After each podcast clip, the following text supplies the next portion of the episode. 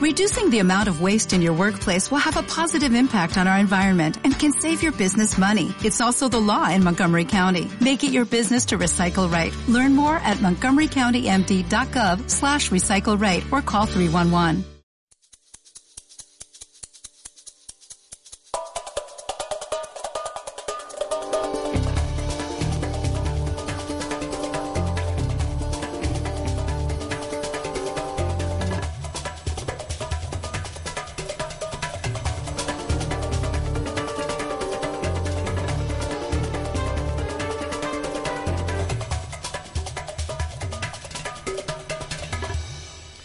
Este es su programa Cara a Cara. Estamos en EWTN en Birmingham, Alabama. Soy Alejandro Bermúdez y les quiero dar la bienvenida de siempre. No, más cordial todavía que la de siempre a esta nueva edición de su programa. Gracias por estar con nosotros. Gracias por escribirnos a cara a cara Les agradecemos por sus preguntas, por sus comentarios.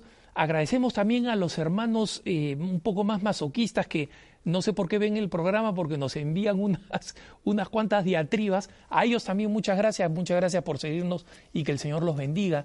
Y a aquellas personas que nos piden sus oraciones, como siempre, quiero que sepan que eh, con la pequeñez de alguien que no, no tiene el acceso a Dios que tienen los santos, de todas maneras las ofrecemos, pero más importante las ponemos en las intenciones de los, eh, eh, de los hermanos del, monasterio aquí eh, fundado por la Madre Angélica, donde se dedican a la contemplación y a la oración hombres realmente virtuosos que efectivamente elevan con mucho más fuerza sus intenciones. Así que las recibimos con profunda reverencia, leemos cada una de ellas y aseguramos que el Señor las tenga en su atención y en su misericordia. Hoy día quiero abordar un tema importante que veo que confunde a muchos católicos y es el tema de la diferencia que hay entre la Biblia católica y las Biblias evangélicas. Yo estuve leyendo a algunos apologistas sobre este tema, algunos apologistas católicos, y el, eh, uno de estos apologistas católicos dijo algo muy interesante, que eh, perfectamente graficó con palabras que yo no llegaba, digamos, a conceptualizar, diciendo, mira, la explicación de la diferencia entre las, las eh, Biblias católicas y la Biblia protestantes, la explicación es fácil, pero es compleja, o sea, no porque sea complicada, sino porque es larga, ¿no? Entonces yo he tratado de hacer un resumen aquí de, la, de estas diferencias y de dónde vienen esas diferencias, pero creo que vale la pena que nosotros como católicos las comprendamos para que así podamos nosotros por lo menos estar tranquilos sabiendo que nuestra Biblia es la verdadera y la de nuestros hermanos separados no es la verdadera, no porque lo digo yo ahora, sino porque van a entender ustedes, si siguen con atención, hasta el final de este programa. Buena manera de engancharlos, ¿no? Espero que funcione. El, el, tema de las Biblias es, eh, es, ante todo, comprender el tema de la revelación. Como ustedes saben, hay una enorme diferencia entre la manera como nosotros entendemos el papel de la Biblia en la Iglesia Católica de la manera como la entienden los protestantes. No voy a desarrollar este tema porque yo ya lo he hecho en, eh, en un programa cara a cara dedicado exclusivamente a los protestantes y explicar cómo entienden ellos la Biblia, la gracia, la fe, etc. Los remito a la página de YouTube de eh, CNN Español en YouTube o también en la página en Así Prensa van a ver una sección cara a cara donde hemos ordenado temáticamente los programas cara a cara y eh, creo que ya tenemos como 150 programas están ahí ordenados y están hipervinculados, o sea, tienen un link a la sección de EWTN en español en YouTube. Así que no voy a abundar ahora sobre esa diferencia. Pero hay que recordar que mientras que para nuestros hermanos los evangélicos, los protestantes, la Biblia es la única fuente de la revelación, nosotros los católicos no creemos eso. Como pueden ver en este gráfico, la revelación tiene para nosotros dos vertientes. La única fuente de la, la revelación tiene dos vertientes, la tradición divina y las sagradas escrituras. Y para nosotros los católicos, y esto es importante y para algunos que están acostumbrados, digamos, a escuchar a los evangélicos les podrá escandalizar, pero esta es la enseñanza de la Iglesia, la tradición divina es más importante que las sagradas escrituras. Y les voy a explicar por qué. En primer lugar, porque la tradición divina nos permite legitimizar las escrituras. Legitimizar las escrituras. ¿Por qué?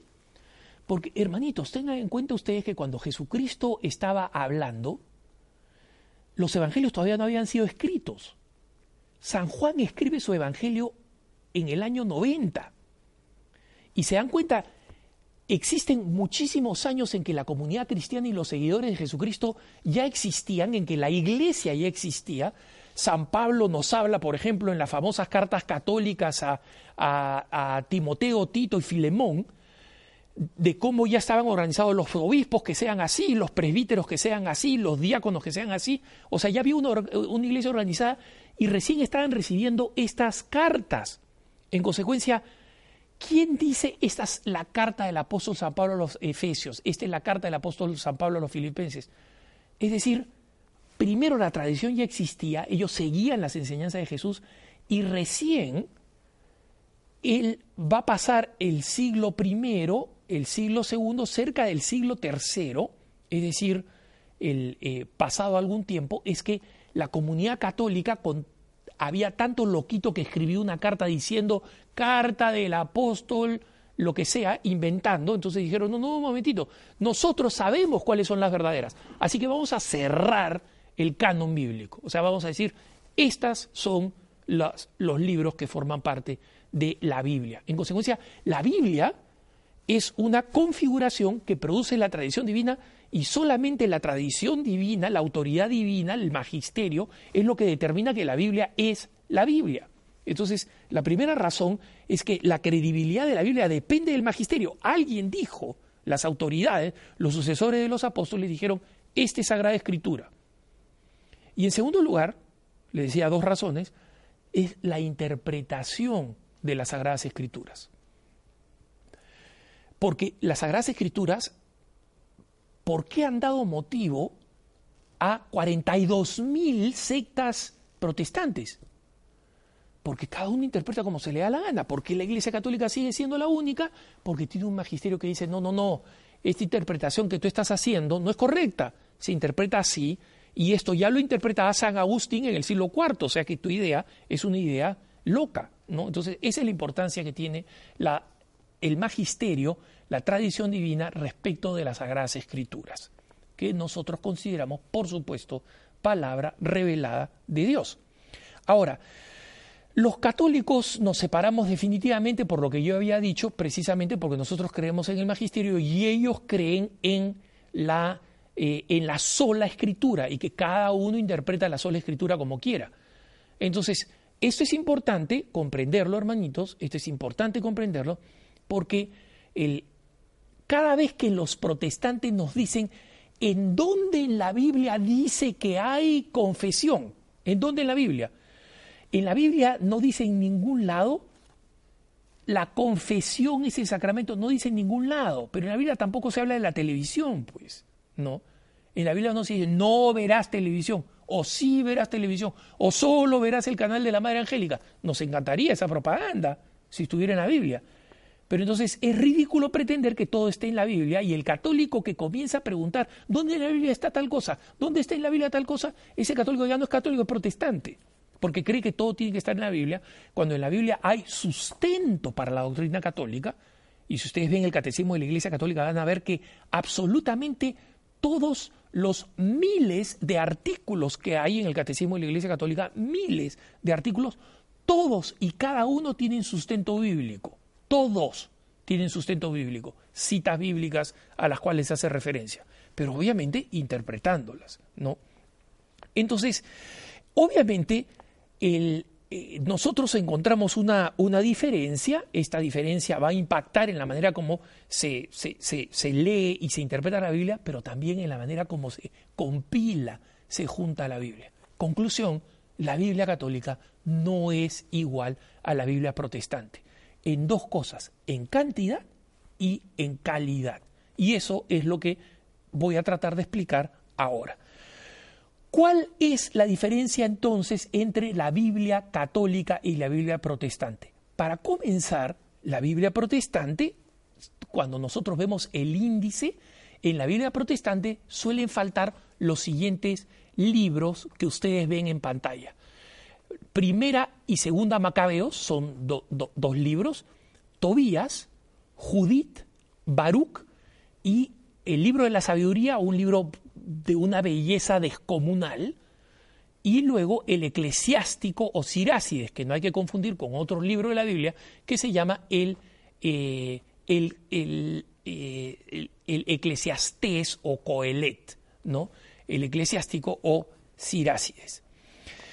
Y obviamente estos libros que he mencionado, ¿no?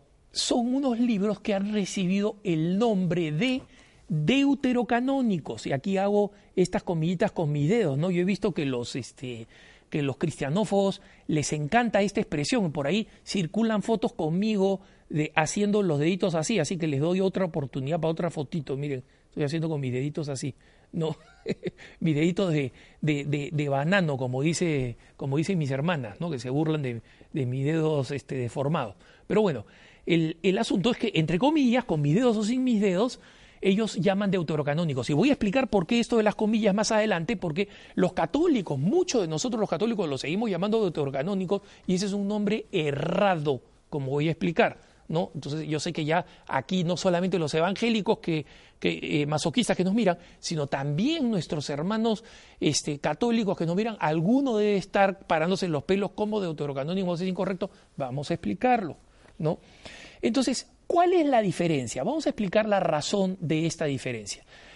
La diferencia es la siguiente, hermanos. Como yo decía, alrededor del de, eh, siglo IV, en el año 300, eh, ya los, eh, los obispos de la Iglesia Católica, que era la única que existía en esa época, encuentran con que existían estos libros apócrifos, cartas que no que no eh, se conocían, otras cartas de San Pablo que San Pablo menciona, oye, les he escrito a tales, los menciona en, sus cartas, cartas que han desaparecido, ¿no? En consecuencia, hay más cartas paulinas, pero esas cartas paulinas no son consideradas como eh, parte del canon, que son inspiradas por el canon, ¿no?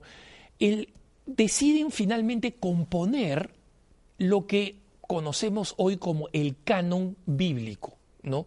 Este, este, esta, esta definición es conocida como el canon bíblico. Y este canon bíblico fundamentalmente establece que la Sagrada Escritura tiene 72 libros, todos los libros del Antiguo Testamento, más los, eh, los 27 del Nuevo Testamento, conforman 72. Es decir, no son 72 del Antiguo Testamento, el Antiguo Testamento es 72 menos 27 el número de los libros del Nuevo Testamento, que incluyen las cartas, eh, las más conocidas, pero incluye también Santiago, Judas, Apocalipsis, etcétera, etcétera. Los cuatro evangelios más, más eh, eh, todas las distintas, hechos de los apóstoles y todas las cartas.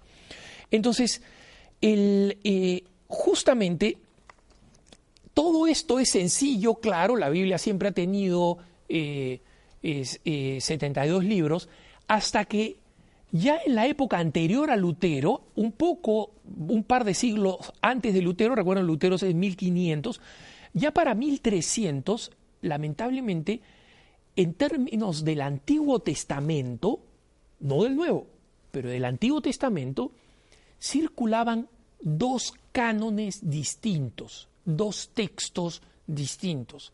Es decir, había un Antiguo Testamento con el que trabajaban la mayoría de los judíos de entonces y había otro Antiguo Testamento.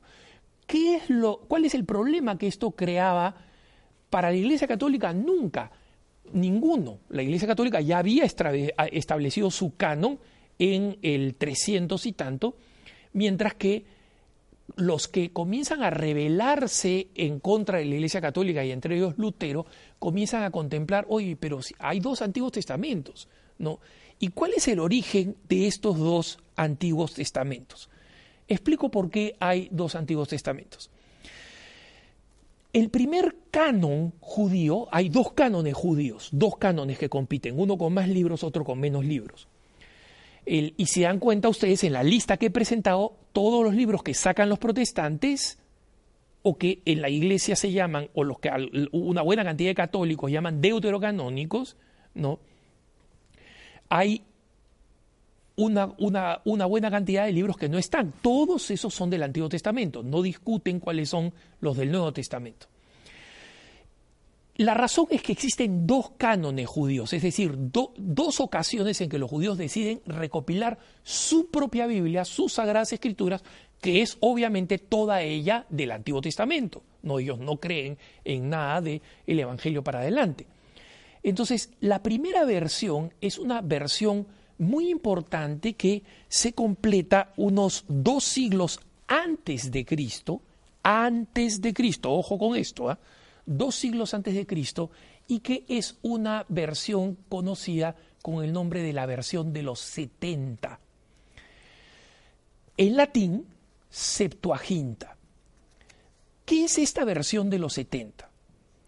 La Septuaginta es una Biblia del Antiguo Testamento que se llama de los 70 porque entre 72 y 73 grandes sabios judíos, y que se redondea, digamos, al número 70, de ahí Septuaginta, grandes sabios judíos deciden juntarse en Alejandría, que en ese entonces era uno de los grandes centros de la cultura griega, y deciden recopilar los libros de la Torá, de los profetas, de los salmos y la sabiduría, es decir, de lo que hoy conocemos como Antiguo Testamento o la Biblia judía, y deciden traducirla al griego.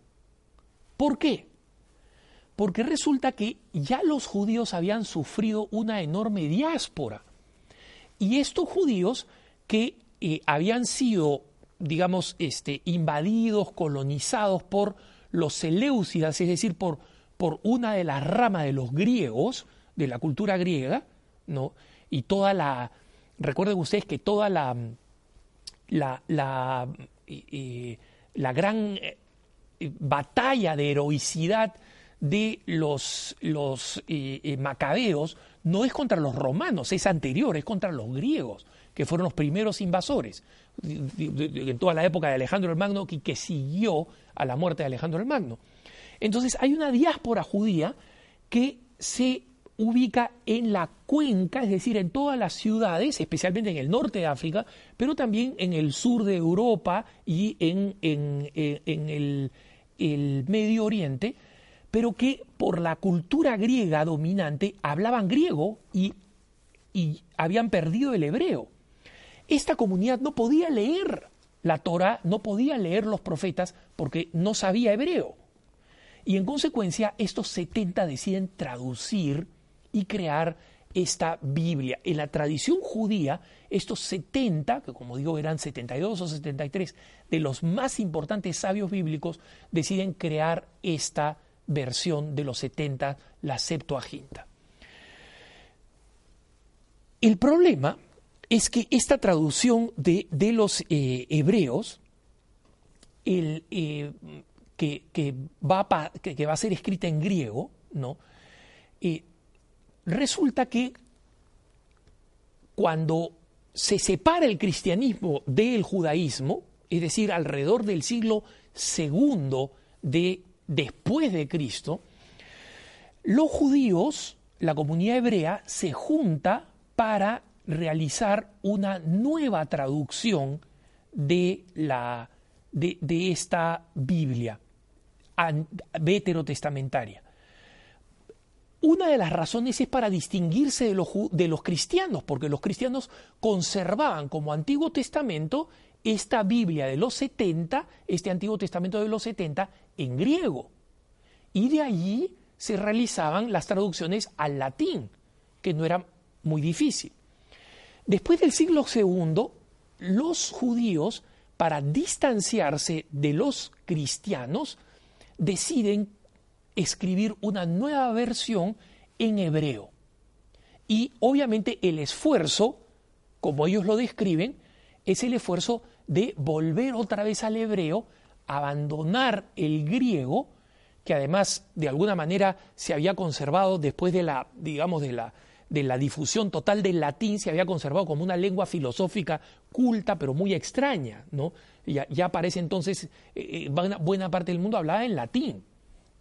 Entonces, ellos deciden que van a retraducirla o en algún sentido tratar de recuperarla si es que encuentran manuscritos que sean 400 años anteriores, porque recuerden ustedes, 200 años antes de Cristo, ellos están haciendo esto 200 años después de Cristo, estamos hablando de 400 años en una época en que los papiros tenían una vida muy corta, o sea que básicamente lo que hacen es retraducir del griego de los 70 al hebreo.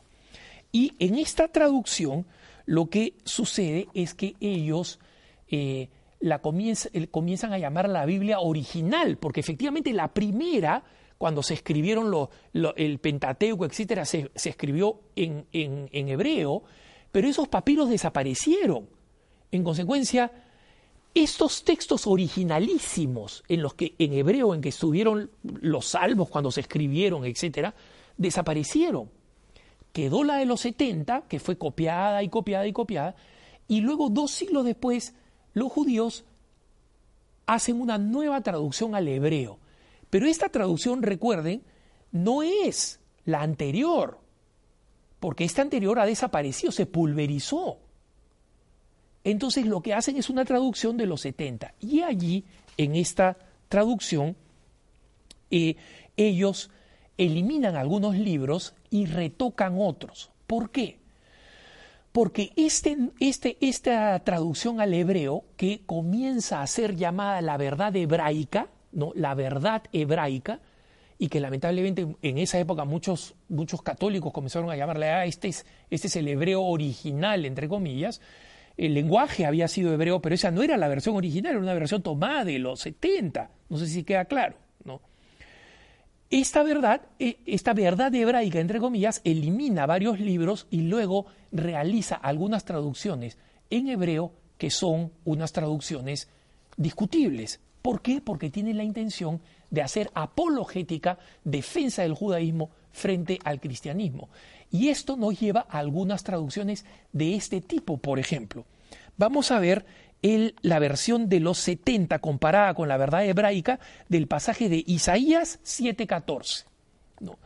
En este pasaje, no sé si lo podemos poner en pantalla, acá tenemos la versión de los 70, Isaías 7:14. Recuerden ustedes que es la profecía, y he aquí que una virgen dará a luz un niño y le pondrá por nombre Emanuel. En este pasaje, la versión de los 70 usa la palabra griega partenos, que significa virgen. Mientras que la versión hebrea nueva, no la llamada entre comillas verdad hebraica, utiliza el hebreo alma, que significa doncella. ¿Cuál es la diferencia entre una y otra, hermanitos? No es poca cosa.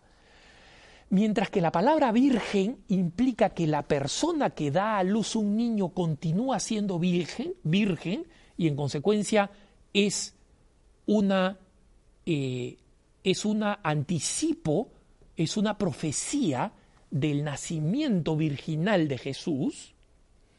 La palabra alma dice doncella. Una doncella significa que es virgen solamente porque no ha tenido relaciones pero que después de la relación y del parto ya no va a ser virgen. Entonces, se dan cuenta, con este pequeño ejemplo de traducción, la verdad hebraica lo que quiere es tirarse abajo la, eh, la, realidad, digamos así, de la, de la Virgen María como la profecía y dejarlo simplemente no es una doncella, no tiene nada que ver con la profecía de la Virgen María. No. Entonces, esto es lo que sucede que la verdad hebraica que se supone que se comienza a compilar a partir del siglo I o II, esta antigüedad de la verdad hebraica, primero o segundo, después de Cristo, no antes de Cristo, o sea, sin duda la de los 70 es mucho más vieja, por lo menos 300 años. ¿Y por, lo digo, por qué digo por lo menos 300 años? La verdad hebraica, los maestros judíos que hicieron la nueva tradición al hebreo reclaman que ya se hizo del siglo I. Pero esto es desde el punto de vista histórico no muy creíble y les explico por qué. porque buena parte de estos libros de la, de, la verdad hebraica, de, o sea, de la traducción al hebreo, ¿no? los famosos textos también llamados masoréticos, son textos que no tienen copias sino hasta muy, muy, muy tardías. Hay copias que son de del, del siglo VII, entonces es dudoso que por lo menos se haya completado esta, esta, verdad hebraica, esta nueva versión al hebreo, antes del siglo IV o V. Pero vamos a suponer igual que es del siglo I, es decir, 300 años posterior a la de los 70. Volvamos ahora, ¿no? Fast forward, como se dice en, con, los antiguos, este, con los antiguos cassettes, y volvamos otra vez a Lutero. Lutero, eh, después de haber admitido originalmente que la Biblia, de mala gana decía, la Biblia nos viene de la iglesia romana, porque alguien tuvo que definir la Biblia. ¿Cuáles son los 72 libros de la Biblia? Esa fue la iglesia católica. Entonces le decía, la Biblia nos viene de la iglesia romana, no le llamaba católica, llamaba romana, ¿no? Y ese es un dato también, eh, cuando ustedes vean que se utilizan las siglas ICAR, ¿no? ICAR, Iglesia Católica Romana, ¿no? o ICR, ese es protestante. ¿no? Esa es una persona protestante, porque al ponerle romana quiere decir que nosotros no somos los católicos, nosotros somos los católicos. ¿no? Punto, punto de basta, como dicen los italianos. ¿no? Luego, pero sigamos con esto, dice, después de haber, después de haber admitido que nos viene de la, de la romana, Lutero hace una lectura de la Biblia y dice, no, no, no, no, acá hay unos libros aumentados los católicos han aumentado unos libros. Y como ejemplo toma esta Biblia hebraica, esta verdad hebraica, las toma, ¿no? Y dice, este es el verdadero Antiguo Testamento. Y que nosotros los católicos hemos aumentado la Biblia y utiliza un término para referirse a estos otros textos bíblicos, la palabra apócrifo, del griego apócrifos, que significa sin nombre. En realidad el término apócrifo originalmente significaba un libro escrito por alguien anónimo, ¿no? Ustedes han visto en español cuántas veces existen frases o existen poemas atribuidos a un autor anónimo, ¿no? Incluso se dice que Lazarillo de Tormes, eh, eh, esa famosa obra española, es eh, del español, es anónima. Pero poco a poco el término apócrifo se va a terminar, se va a utilizar para decir de eh, origen no solamente de autor desconocido, sino de origen e intención desconocida y por tanto considerable como no revelada o falsa. Entonces, cuando utiliza el término apócrifo, básicamente Lutero está diciendo, ¿sabes qué? Significa que la Biblia no es una Biblia verdadera, ¿no? Ahora, ¿cuál es el motivo, o por lo menos estos, estos libros no son verdaderos, ¿no? La Biblia es verdadera, pero estos libros no son verdaderos. ¿Cuál es el motivo por el cual Lutero prefiere optar por una versión más antigua, eh, menos antigua, mejor dicho, del, Antiguo Testamento, una, una versión de por lo menos el siglo II por ahí después de Cristo versus la del siglo, la, la, de dos siglos antes de Cristo. La razón es puramente apologética, es decir, de defensa de sus propias ideas protestantes. ¿Por qué? Porque los libros del Antiguo Testamento que Lutero saca son libros que precisamente refuerzan las enseñanzas católicas, ¿no?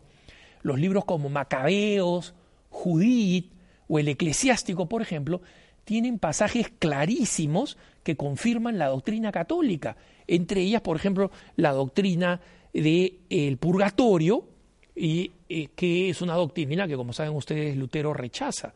Pero en el libro de los Macabeos se habla clarísimamente cómo hay que ofrecer ofrendas a Dios por los muertos. ¿Para qué hay que ofrender ofrendas a Dios por los muertos, ofrecer ofrendas a Dios por los muertos, si los muertos o ya están en el cielo y no necesitan ninguna ofrenda, o están en el infierno y ninguna ofrenda va a servir para nada? ¿no? Entonces, esta es la razón por la cual Lutero elimina esos libros. Y luego Lutero va a tener también otra, otra actitud curiosa que muchas veces ni siquiera los protestantes saben, pero que está en la biografía de Lutero y e incluso en la misma de su discípulo y gran eh, eh, redibujador del protestantismo luterano, que es Melanchthon, su sucesor, ¿no? Él explica que Lutero había escogido llamar libros de paja y que tenían un valor secundario a algunos libros del Nuevo Testamento, o sea, a los del Antiguo Testamento, esto de acá los llama apócrifos falsos, y a los del Nuevo Testamento le llama eh, libros de paja a los siguientes libros, la Carta a los Hebreos, Santiago, Judas y Apocalipsis, libros que, como sabemos, reafirman la doctrina católica de, por ejemplo, el valor de las obras, que nosotros no solamente somos este, eh, salvados exclusivamente por la fe y por la gracia, como sustentan los luteranos, reafirma, por ejemplo, la figura decisiva de la Virgen María al final de los tiempos con la mujer eh, con, eh, rodeada de, de, dos estrellas, con la luna bajo sus pies, etcétera, ¿no? Los protestantes después van a retroceder en esto de los libros de paja o de segunda calidad en el Antiguo, en el Nuevo Testamento, pero no van a incorporar en general estos libros que ellos van a llamar apócrifos, ¿no? Y eh, es importante comprender que la, la, narrativa actual de los protestantes es que la Iglesia Católica añadió estos libros en el Concilio de Trento que siguió a la Reforma Protestante. Pero la pregunta es, ¿cómo Lutero rechaza los libros de Judith, los libros de, de, los macabeos, eh, etcétera?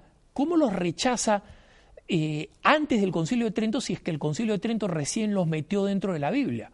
Ese argumento de que el Concilio de Trento metió los libros dentro de la Biblia es completamente falsa, porque si los hubiera metido después de la Biblia, Lutero no los hubiera tenido que rechazar antes de precisamente la Sagrada Escritura, ¿no? El otro argumento importante de nuestros hermanos eh, protestantes es que los libros que ellos dicen que están en el Antiguo Testamento y que son apócrifos no aparecen citados en el Nuevo Testamento y que ese sería un argumento para decir los católicos lo metieron. Pero resulta, hermanitos, que libros como Abdías, Esther, Nahum, Ruth, el cantar de los cantares, tampoco son citados por el Nuevo Testamento y los evangélicos los aceptan como libros reales, lo que quiere decir que la decisión de cuáles son para ellos libros del Antiguo Testamento verdaderos y no es una decisión arbitraria que no tiene ningún fundamento ni en la historia ni en la lógica. Pero hay más después del corte. Así que estamos en cara a cara, soy Alejandro Bermúdez, no se vayan, que ya volvemos.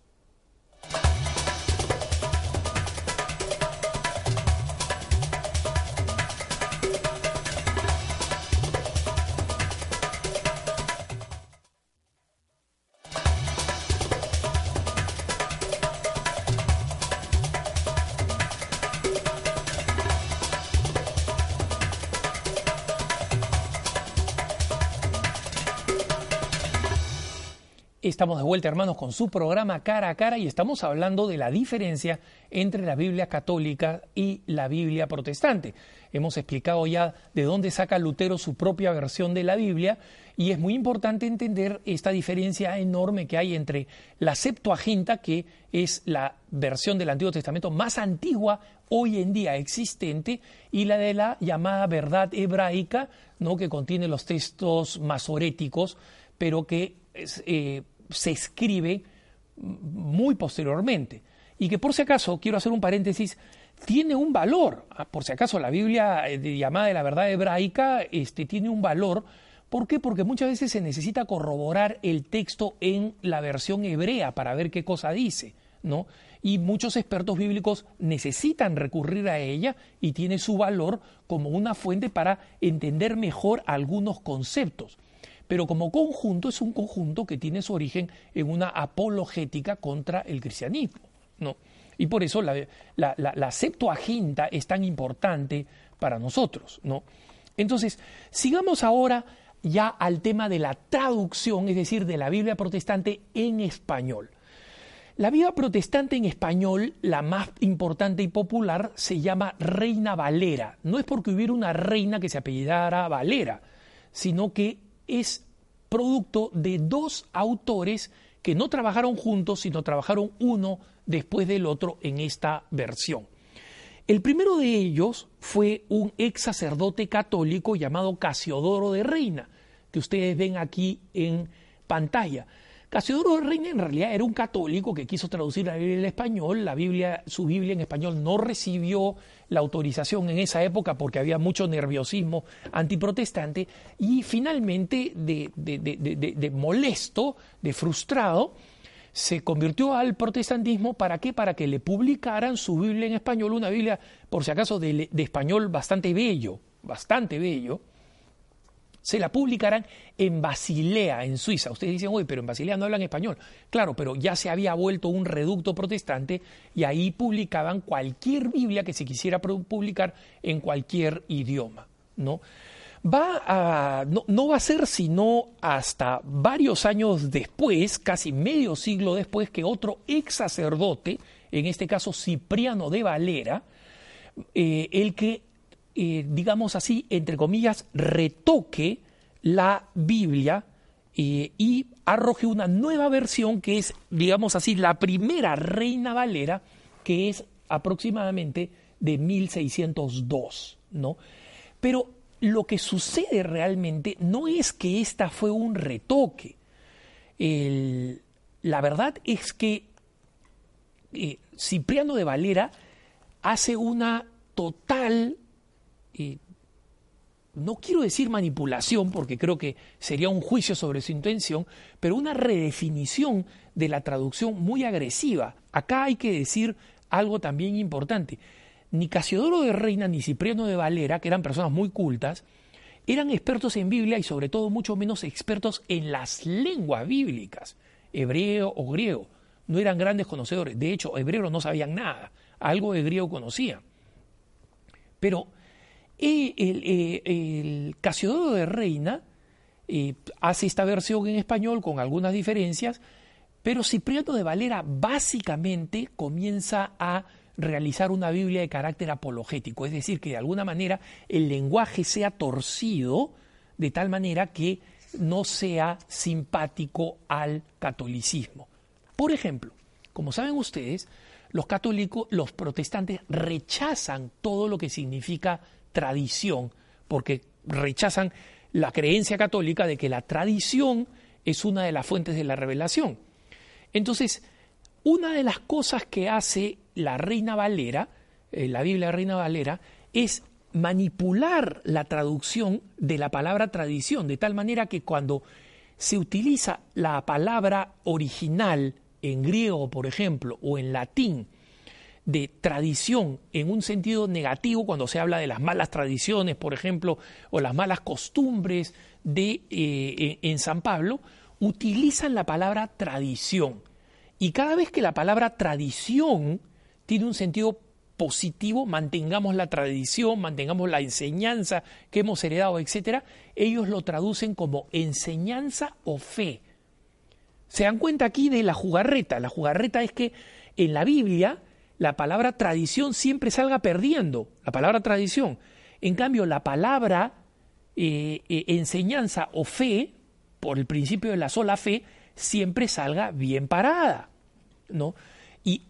Esta jugarreta, ¿qué objetivo tiene? Es para convencer a los mismos evangélicos. Y cuando se la presentan a los católicos, ofrecer a los católicos, no ves, la tradición no sirve para nada, la tradición, te pones varias citas bíblicas y el, y el católico dice, ah, no sabía eso, no sabía que la tradición era mala, no sabía que solo había que creer en la fe.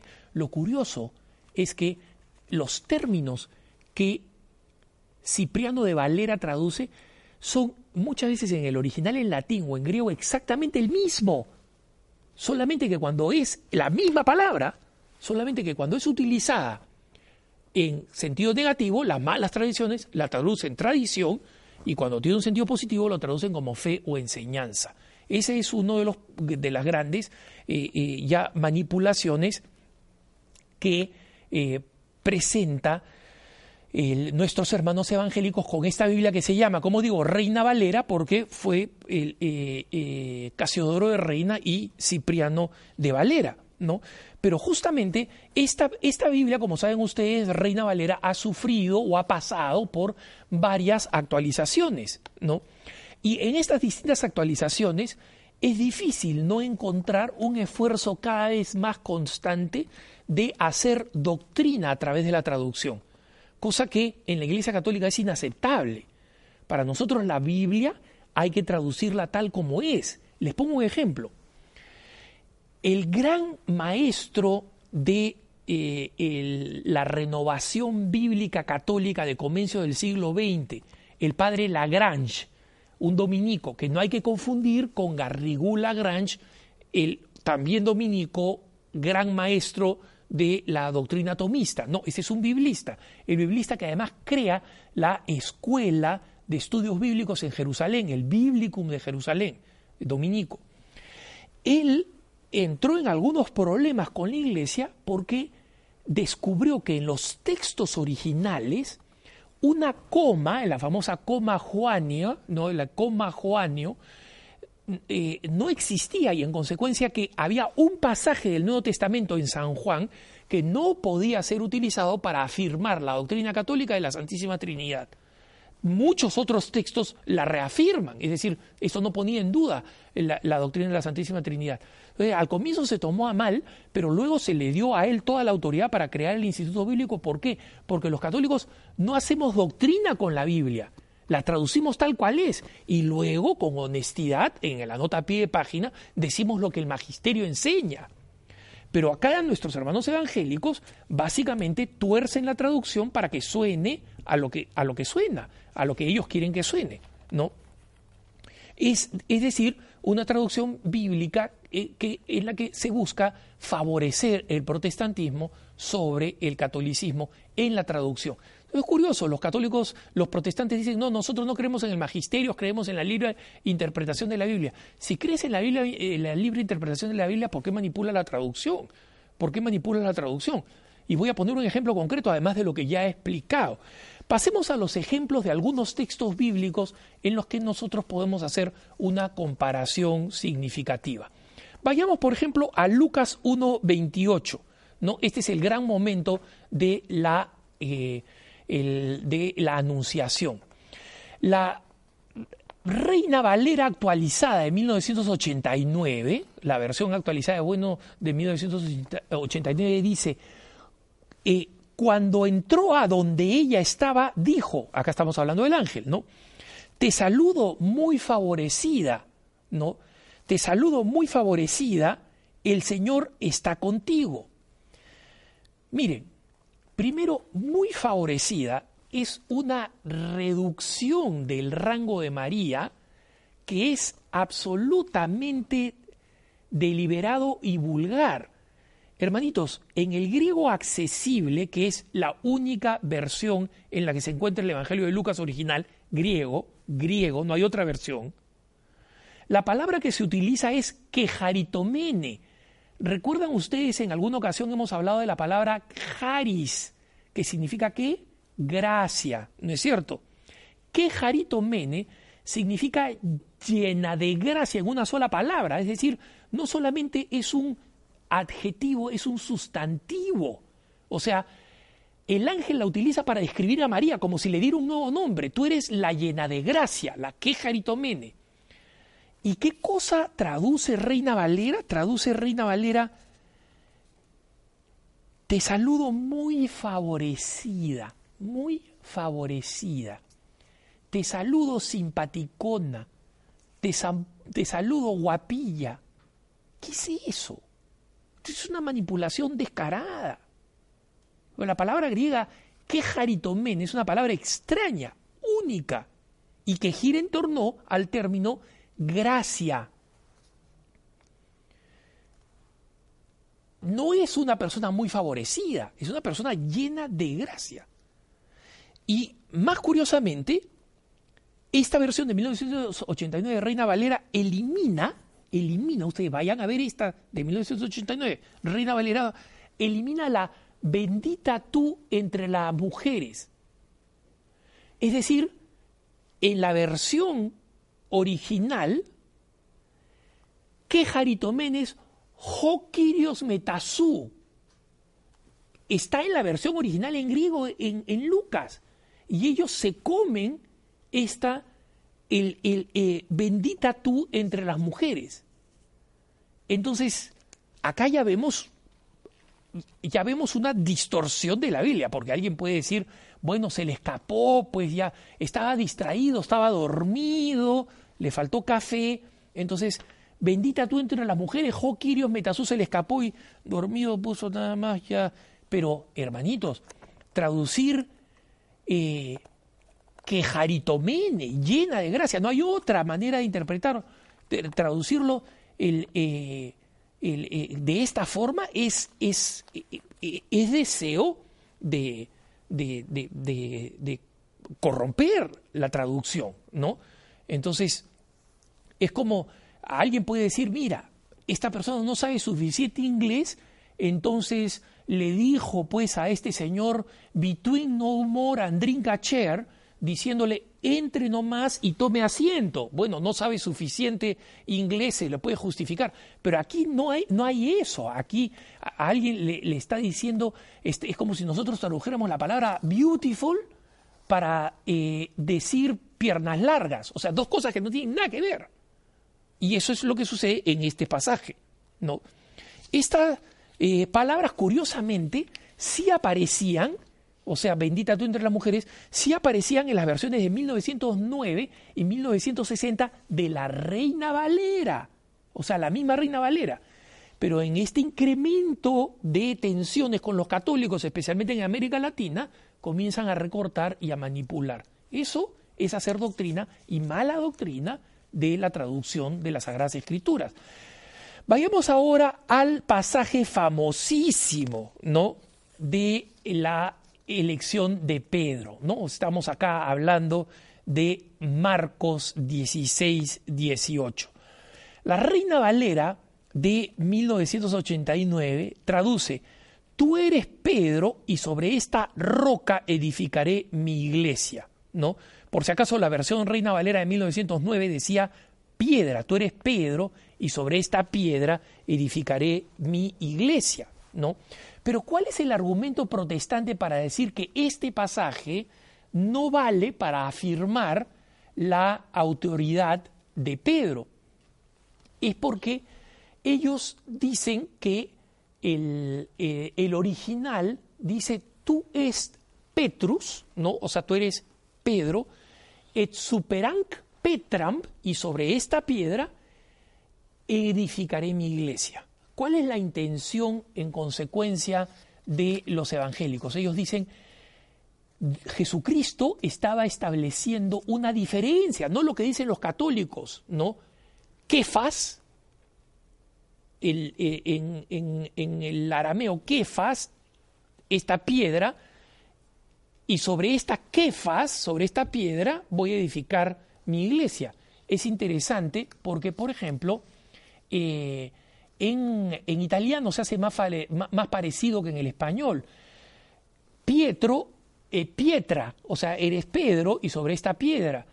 Todavía más en francés, la palabra Pierre, Pedro, es también la palabra que se usa para decir piedra, ¿no?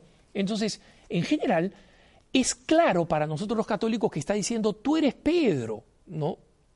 Bendito tú, hijo de Juan, porque yo te digo, tú eres Pedro y sobre esta piedra edificaré mi iglesia. El argumento de los protestantes es que en realidad es una piedrita y la otra piedra sobre la que estaba hablando Jesús es una roca. La pregunta es, ¿dónde está esa roca? ¿Dónde está esa roca? ¿La roca era él? Él no dice que es una roca. Jesús dice, yo soy la puerta, yo soy el camino, la verdad y la vida. No, este es mi cuerpo. Cuando se refiere a él, lo dice sin ninguna duda. Los evangélicos están entre la interpretación, entre ellos mismos se pelean. No, no, la piedra era él, y otros dicen, no, no, estaban parados sobre una piedra. Jesús va a ser tan superficial de decir, oye, oye, tú eres Pedro y sobre esta piedra voy a edificar mi iglesia. Así. Ah, ¿Y dónde está esa piedra? ¿Dónde está esa iglesia? ¿Es la única iglesia? Entonces, es obvio que en esta traducción hay una intención de sesgar, de manipular, ¿no? Voy a agregar aquí simplemente una nota sobre este tema de las traducciones, a diferencia de las Biblias protestantes, de las, eh, la traducción de los testigos de Jehová hechas por la organización Watchtower o Atalaya, que son los boletincitos que ellos distribuyen. La Biblia de los Testigos de Jehová es una payasada, lo digo con toda humildad y ustedes dirán, Alejandro, no hables así de la Biblia. No, no hablo así de la Biblia. Hablo de lo que ellos llaman la Biblia.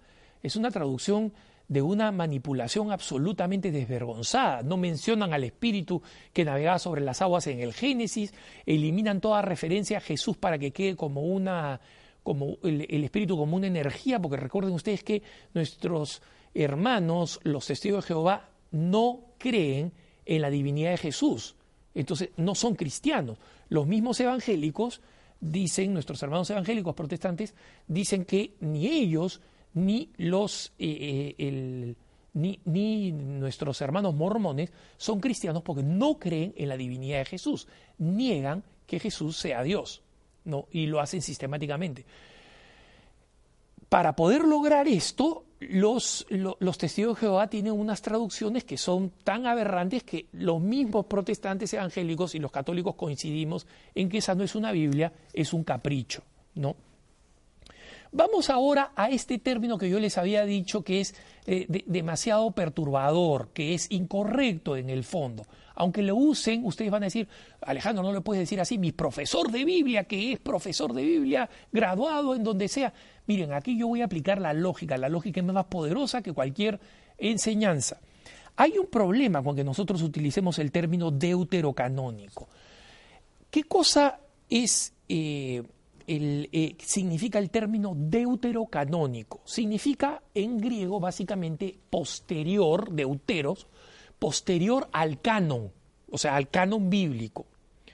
Pero ¿de dónde estos libros que hemos mencionado, que los evangélicos no ponen en su Biblia, son, entre comillas, deuterocanónicos? Este término viene de un converso del judaísmo al catolicismo, Sixto de Siena, en Italia. Él fue el primero en utilizar el término deuterocanónico y lo utilizó por una cuestión de debate con los judíos. Él era un hebreo converso y entonces, para hacerle entender a los judíos que su verdad hebraica no incluía unos libros que no estaban en su canon, él utilizó el término deuterocanónico para referirse a los que no estaban en el canon hebreo. Pero hermanitos, nosotros para eh, en, el pasado el año 300, los católicos ya teníamos una Biblia como la conocemos hoy, con todos esos libros, uno Macabeos, dos Macabeos, etcétera, que estaban ya en la, en, la Sagrada Escritura, en el canon, y en consecuencia no son posteriores a ningún canon, salvo al canon que, que hicieron posteriormente los judíos. Entonces, es un error llamar a esos libros uno Macabeos, dos Macabeos, los que he enlistado, ¿no? Judith, etcétera. Es un error llamarlos deuterocanónicos porque no son posteriores a ningún canon. Entonces, claro, a la gente le encanta llenarse la boca con el término, claro, los libros deuterocanónicos. Deuterocanónicos significan posteriores al canon, hermanos. ¿Posteriores a qué canon? ¿A qué canon? El canon católico ya los tenía. ¿Cómo podemos llamar deuterocanónicos a un libro? A unos libros que ya existían. Es como llamarle nieto al hijo. Mira, acá está mi nieto. Oye, pero ¿no es tu hijo? Sí, pero yo le llamo nieto porque es posterior a mí. No, pues, es un uso errado del término de deuterocanónico.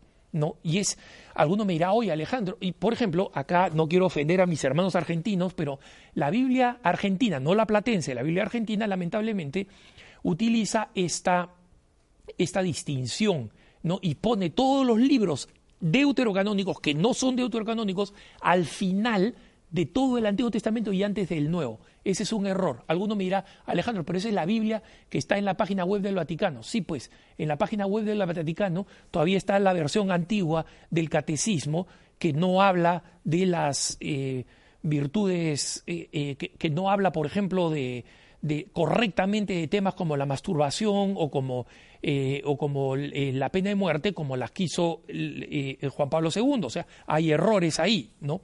Y por eso quiero decir que yo creo que hay un problema con las Biblias ecuménicas, especialmente porque ponen los deuterocanónicos al final y porque no tienen comentarios bíblicos, en mi opinión. Y en mi opinión también, si alguien dice, bueno, Alejandro, después de todo esto, ¿qué, libro, qué Biblias hay que leer? Yo recomiendo, como siempre, primero la Biblia de, eh, de, la Biblia platense o la Biblia de Monseñor Juan Straubinger, la Biblia comentada, que está en Argentina, existen copias, pero lamentablemente no muy bien distribuidas. también la de Nácar Colunga, publicada por BAC, y la Biblia de Jerusalén, la más antigua, publicada por Desclé de Breuer, porque creo que la, que la última edición es una edición que comete algunos errores en la traducción.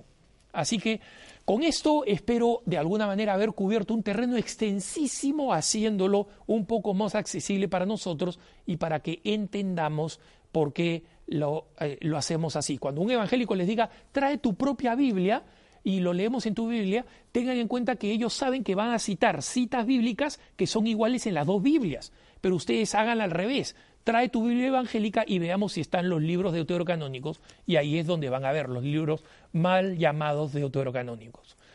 Gracias por habernos acompañado, hermanas y hermanos, en este programa. Espero que sea de edificación para ustedes y que nos ayuden a comprender mejor la bendición que tenemos en la Iglesia Católica de contar con la auténtica Sagrada Escritura, la que fue definida por la Iglesia Católica y la que sigue siendo la Biblia que nosotros utilizamos.